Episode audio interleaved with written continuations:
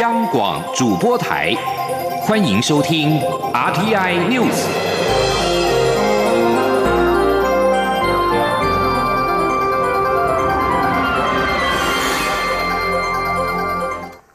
各位好，我是李自立，欢迎收听这一节央广主播台提供给您的 RTI News。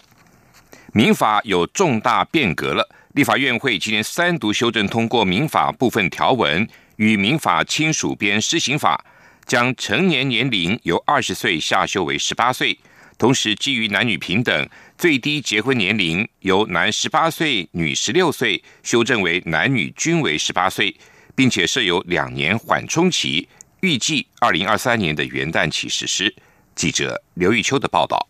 修宪下修公民权到十八岁已是朝野共识，民法成年年龄下修近年来也引发各界讨论。为了提升青年权益，跟上世界潮流，立法院会二十五号三读修正通过民法部分条文，将成年年龄自二十岁下修为十八岁。这是民法自一九二九年制定施行以来首度的重大变革。参与审查的时代力量立委邱显志表示，英国、法国、德国早在在七零年代就把公民权下修到十八岁，邻近的日本也在二零一八年完成这样的青年运动改革。台湾此刻将成年年龄下修，是送给台湾的世代最好的圣诞礼物。他期盼立院能继续努力，让宪法的公民权也进一步推进到十八岁。没有道理说，今天台湾的年轻人必须要负担刑法上的责任能力，负担行政法上的。的能力，而他却完全没有一个最起码的这个公民权。我们也希望能够来一起来努力。同时，此次民法的修正，除了调降成年年龄为十八岁外，也将最低结婚年龄由男十八岁、女十六岁修正为男女均为十八岁；男女最低订婚年龄由男十七岁、女十五岁修正成均为十七岁，并删除未成年人结婚应得法定代理人之同意的规定。不过，基于可结婚订婚年龄的修正是民法施行九十一年来的首次变革，对一般民众影。想深远，院会也三读通过修正民法总则施行法与民法亲属编施行法，明定日出条款于公布，自二零二三年一月一号施行，让行政机关有政策宣导的缓冲期。另外，由于法定年龄由二十岁下修为十八岁，可能会损及部分民众既有的权益。这次修法也明定，针对新法施行前已满十八岁而在施行后未满二十岁者，可依法享有的抚恤金、补助款、救助款或离婚夫妻对未成年子女的抚养费等，除了法律另有规定之外，仍得继续享有该权利或利益到二十岁。中央广播电台记者刘秋采访报道。对于民法成年年龄下修到十八岁，民进党今天强调，这是第一步。未来，民进党也将会持续推动修宪，争取十八岁公民权，捍卫年轻人的权益。纽西兰籍机师未遵守防疫规定，导致台湾再出现本土病例。中央流行疫情指挥中心指挥官今天表示，从纽籍机师最后一次外出至今已经超过十四天，都没有再出现本土病例，大家可以比较放心，但是不代表可以完全放心。民众还是要提高警觉。记者刘品希的报道。纽西兰籍机师因为违反防疫规定，造成两名同机舱的机师跟一名友人染疫，也酿成首起机上群聚感染。中央流行疫情指挥中心针对三名确诊机师，共框列一百四十九名接触者。指挥中心二十五号公布最新检验结果。接触者的核酸检验跟血清抗体都呈阴性，还有两人在国外待裁检，一人尚在检验中。由于纽吉机师在自主健康管理期间最后一次外出是十二月十一号，指挥中心之前便表示要观察十四天，也就是到十二月二十五号。如果都没有再传出相关病例，社区感染的风险就非常低。陈时中说，目前可以比较放心，但也不是完全。全放心，毕竟零确诊并不代表零本土，呼吁大家还是要提高警觉。他说：“所以到二十五号是会没有这种的本土案例出现，那是可以比较放心，但是也不是绝对放心了。好，那但你说加加加两个啊，两个七天，那也是比较更放心。你没有办法说完全都放心。像我们有两百五十三天的零啊零确诊的本土，那我们也跟大家讲说，这里面零确诊并不代表零本土。好，那这里面都是大家还是要提高警觉。但此外，疫情指挥中心二十五号紧急发函一界，强调按七六五跟按七七一在可能传染期间都曾在社区内活动，增加社区感染风险，呼吁医师提高警觉，加强通报及裁剪作业。陈时中表示，发函一界虽然跟本土病例有关，但秋冬防疫专案中本来就有医疗院所加强裁剪的奖励方案，只是再重申一下。他也强调，基层诊所是整个防疫医疗体系中非常重要的一环，希望不要忽略共病的可能性。只要有相关症状，还是能够尽量裁剪。央广记者刘品熙在台北的采访报道：欧美各国近来陆续的施打 COVID-19 疫苗，有台商团体呼吁推出疫苗泡泡，希望在接种国国际认证的疫苗之后，能够减少检疫期。对此，指挥中心指挥官陈时中今天表示，目前对于如何验证疫苗的效果等，仍有诸多的疑虑未解，所以目前没有这样的规划。但是他认为，未来一定会有疫苗泡泡的计划。另外，疫情指挥中心下午也说明，疫情台湾今天新增四例境外移入 COVID-19 确诊病例，是按七七八到七八一，分别来自菲律宾、印尼、巴基斯坦跟美国入境。蔡英文总统今天出席一百零九年度体育推手奖的表扬典礼。总统致辞时表示，针对明年的东京奥运，将透过客制化的培训计划，成立最专业的训练及后勤支援团队，全力协助选手备战。同时，国家运动园区的第三期计划也将提供给选手更优质、舒适的环境，让选手可以在最稳定的情况下备战。记者欧阳梦平的报道。体育推手奖分为赞助类、推展类及特别类。今年共有五十一个单位获奖，其中中华电信、台电、合作金库、国泰人寿以及土地银行五家企业同时获得三类奖项。蔡英文总统特地出席二十五号的颁奖典礼，感谢这些民间的体育推手提供选手最丰沛的支持，让台湾的选手有机会在国际舞台上发光发热，创下许多感动所有台湾人的佳绩。他要代表全体。国人表达最诚挚的感谢。总统表示，每位优秀运动员的养成，除了靠运动员本身的努力与坚持，更需要完整的训练计划与后勤支援。他与行政院长苏贞昌去年便特别到高雄视察国家运动园区第三期计划，希望透过园区设备的提升，提供更优质、舒适的环境，让选手在结束辛苦的训练后，可以得到良好的休息。同时，透过克制化的训练及后勤支援，全力协助选手备战明年的东京奥运。总统说：“针对进军东京奥运，我们拟定了精英选手的培训计划，透过客制化的培训计划，成立最专业的训练跟后勤支援团队，全力的协助我们选手备战。我们也希望透过更优质训练的设施跟场地，可以让选手可以在最稳定的情况下。”备战，训练出最坚强的实力。教育部长潘文忠则指出，之前体育运动的预算是新台币七十多亿，蔡英文总统承诺会在他的两个任期内让预算倍增，明年度已经编列新台币一百三十五亿，未来还会继续努力。中央广播电台记者欧阳梦平在台北采访报道。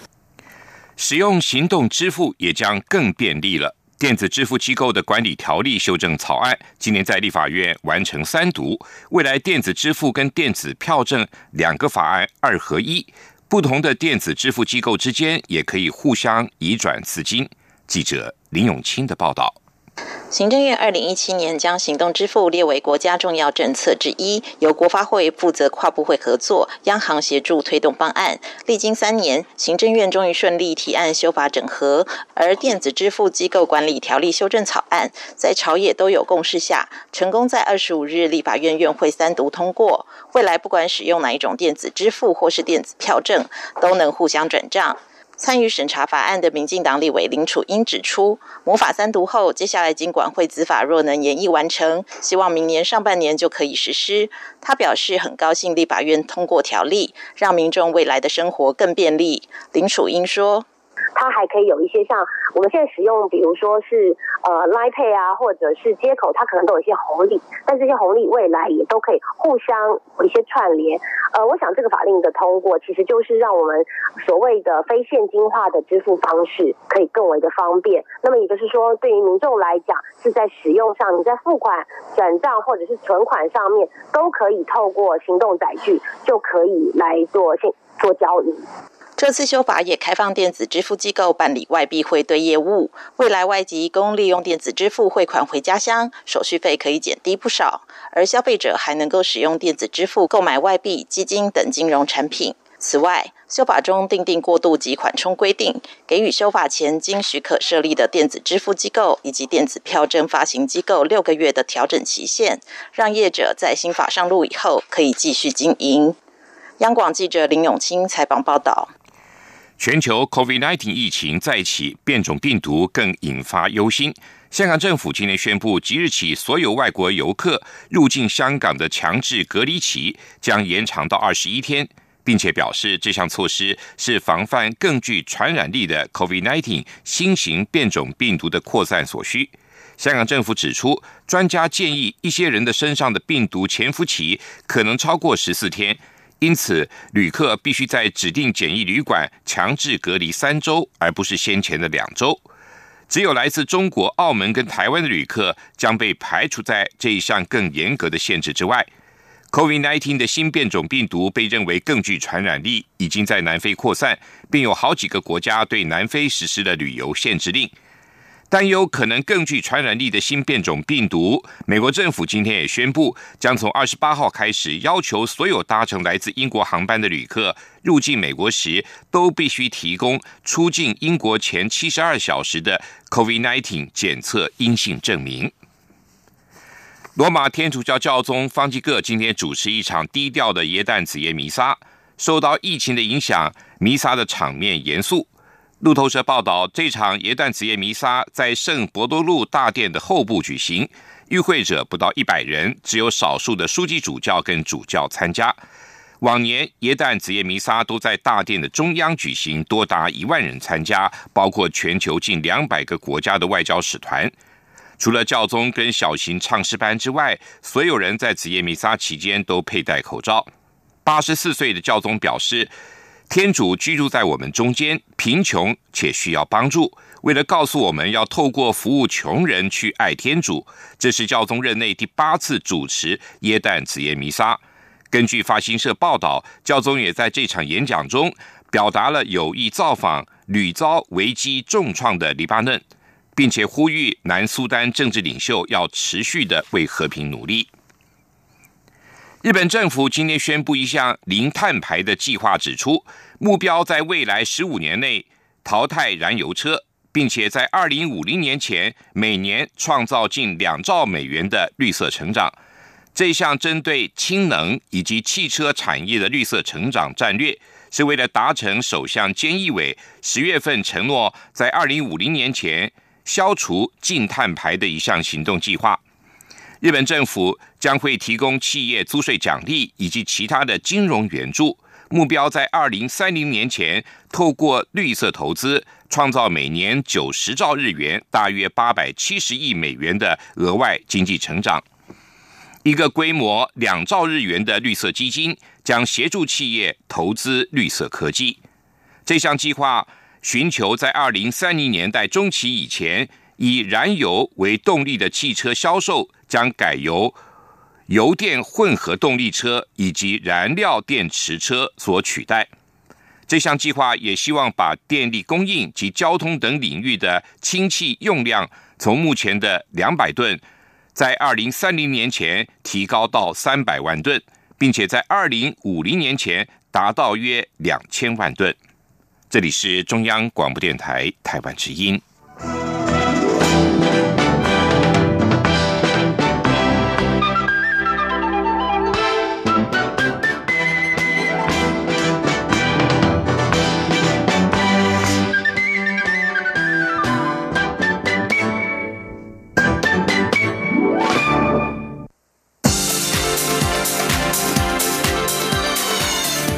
是中央广播电台台湾之音，欢迎继续收听新闻。欢迎继续收听新闻。外交是国力的展现，而全球情势也在快速的变化中。在年终岁末，针对明年的外交工作，仍将充满挑战。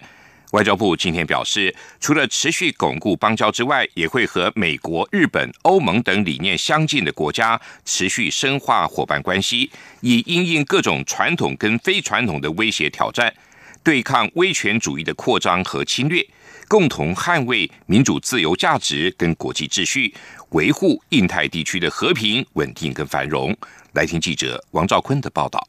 展望二零二一年外交工作，外交部表示。台湾作为世界良善的民主力量，将与美国、日本、欧盟、加拿大、澳洲、纽西兰等理念相近及友好国家，在后疫情时代持续深化伙伴合作关系。外交部发言人欧江安说：“来应应各种传统还有非传统的挑战，并且会持续的对抗威权主义的一个扩张跟侵略。”共同捍卫我们一个自由跟民主的价值哦，以及守护我们整个印太地区的一个相关的呃和平、稳定发展跟繁荣。回顾二零二零年，外交部指出，外交工作充满严峻挑战，尤其是 COVID-19 疫情肆虐全球，美中对抗升级，中国政府持续打压台湾，但外交部持续全力捍卫国家主权、尊严与权益，秉持踏实外交的初心，积极推动外交工作。成功连接世界，布局全球，贡献国际，彰显台湾。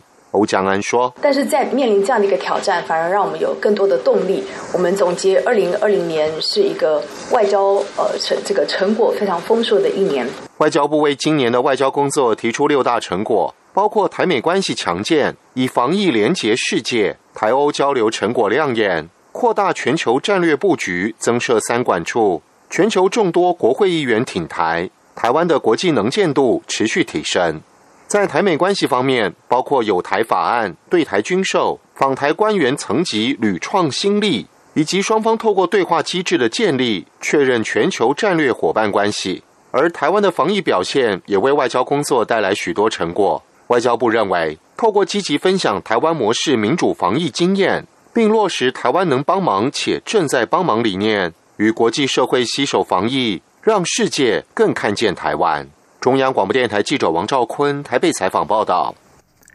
南回铁路电气化最后一里路在日前通车之后，台湾也正式迈入了环岛铁路电气化的新时代。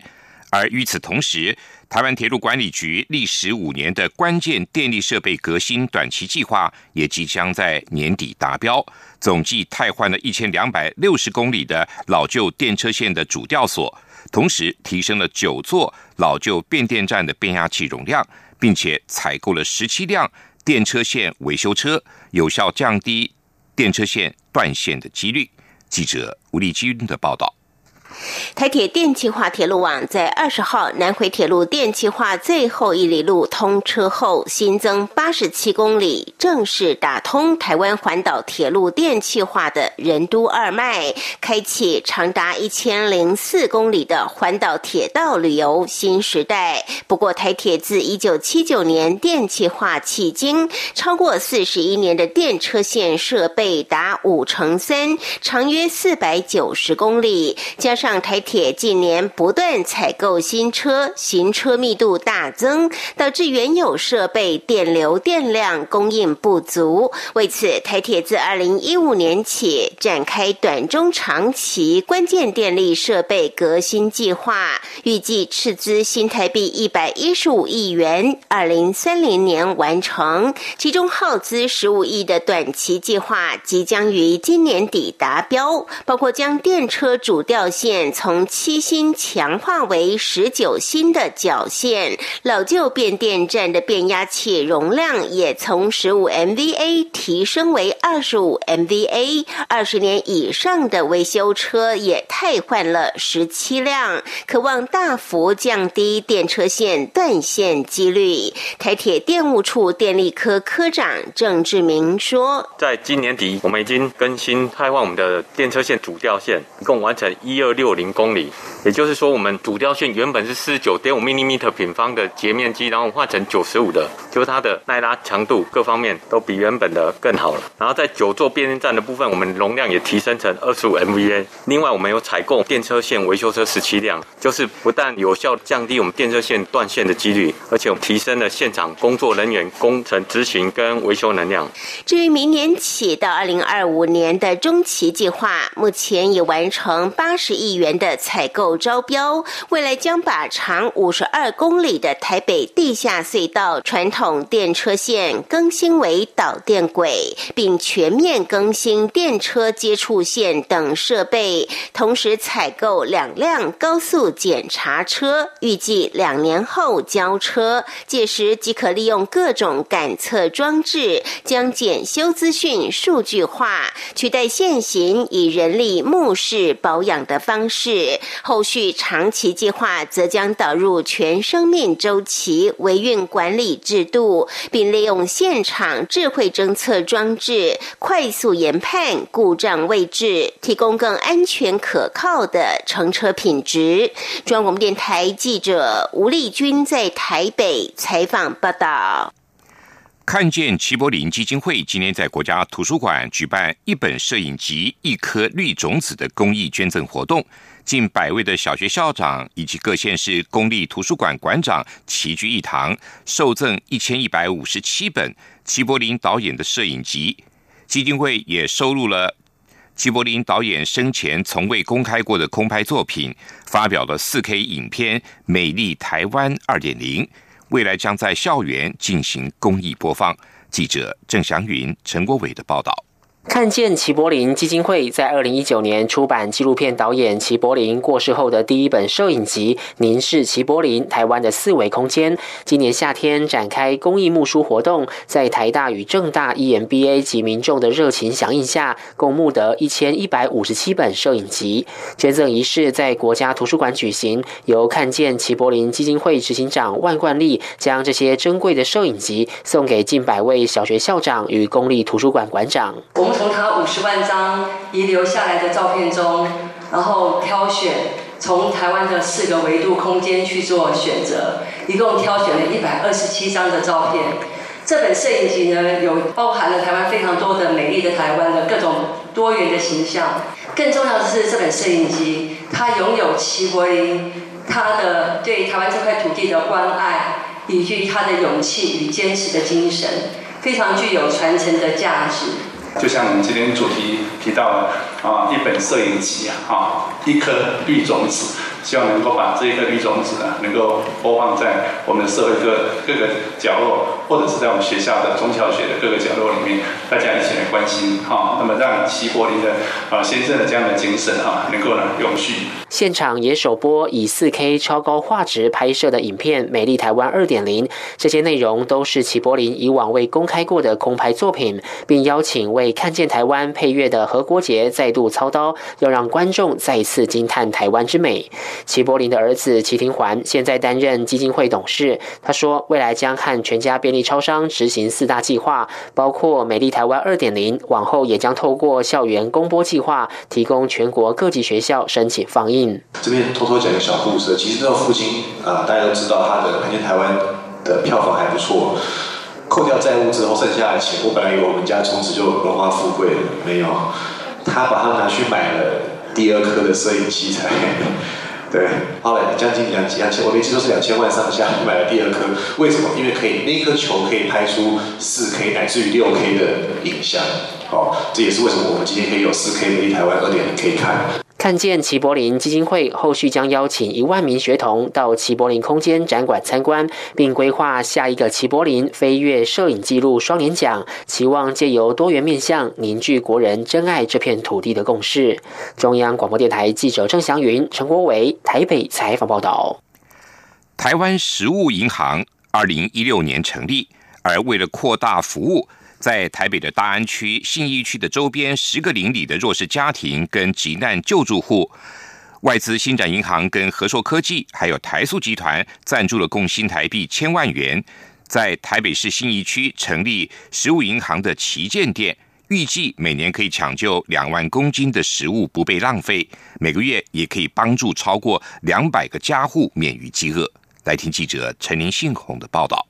台湾食物银行联合会成立的食物银行共享园区台北旗舰店，坐落于台北市信义区灵光捷运站旁的大我新村旧址。在面积近五百五十平的园区内，设置有货架与点数结单柜台、食物储藏室等，还有开放各乡镇观摩参考的食物银行展示区。在这里有国内各大卖场的集齐品、庙宇的祭祀品、知名面包店当天贩售剩下的面。面包或是各企业善心捐赠的物资，在这十个邻里的弱势家庭和急难救助家户，每个月可以透过点数兑换这些民生必需品。台湾食物银行联合会理事长方和生指出，台湾食物银行联合会从二零一六年成立以来，一直以食物援助、建构无机网络为宗旨，已经服务超过一百一十六万个家户，帮助近三百万人次。这次在大安区。新义区内的周边十个邻里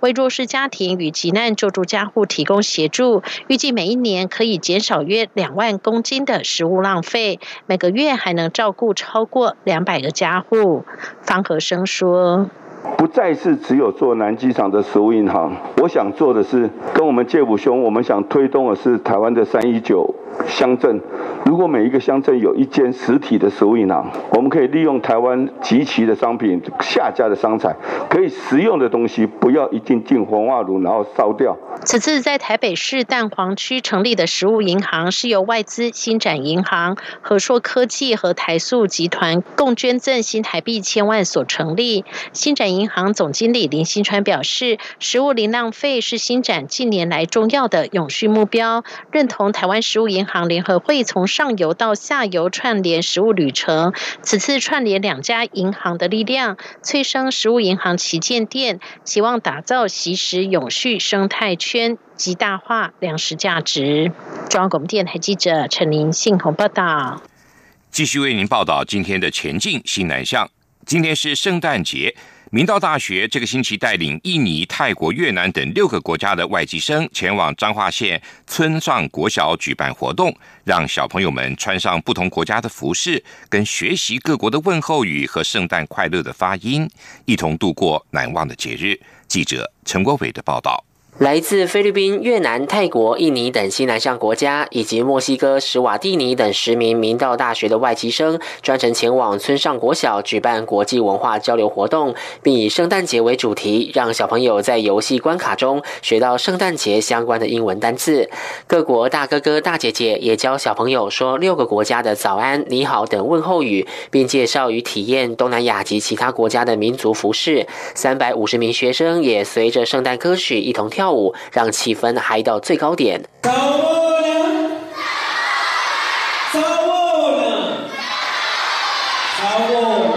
村上国小校长黄宏田表示，孩子们难得一次接触六个国家的外国人，而且在外籍生热情且丰富的肢体语言带动下，也开启小朋友探索世界的想象。希望未来能有更多机会和明道大学合作。透过这个活动，啊，让我们学校的学生认识这个多国文化，同时也啊，这个借这个机会在学习外语。那充满了这个感恩的这个圣诞节的气氛。那在这个过程当中，我观察到了啊，我们的学生都非常的开心，那学习的也非常的愉快。我想这是一个很好的契机，也是呃大手牵小手，快乐一起向前走最好的例证。史瓦蒂尼籍学生王希普说：“台湾人对外国人都很友善，并会询问他来自哪个国家。但很多人不认识他的国家史瓦蒂尼，所以他很喜欢参与学校的国际文化分享活动，可以因此介绍自己国家的地理位置、风俗民情、传统舞蹈和服饰，让他觉得很有趣，也很有意义。”中央广播电台记者陈国伟采访报道。高雄市政府今天举办“壮阔智慧高雄”。展望南向新局论坛，邀请了台湾大哥大、台湾西门子等国内外产业代表签署合作备忘录，大力推动高雄数位生活应用服务。台湾大哥大规划端出多元创新五 G 解决方案，结合产官学界整体生态伙伴，将高雄打造为领航智慧未来、链接新南向的桥头堡。以上新闻由李自力编辑播。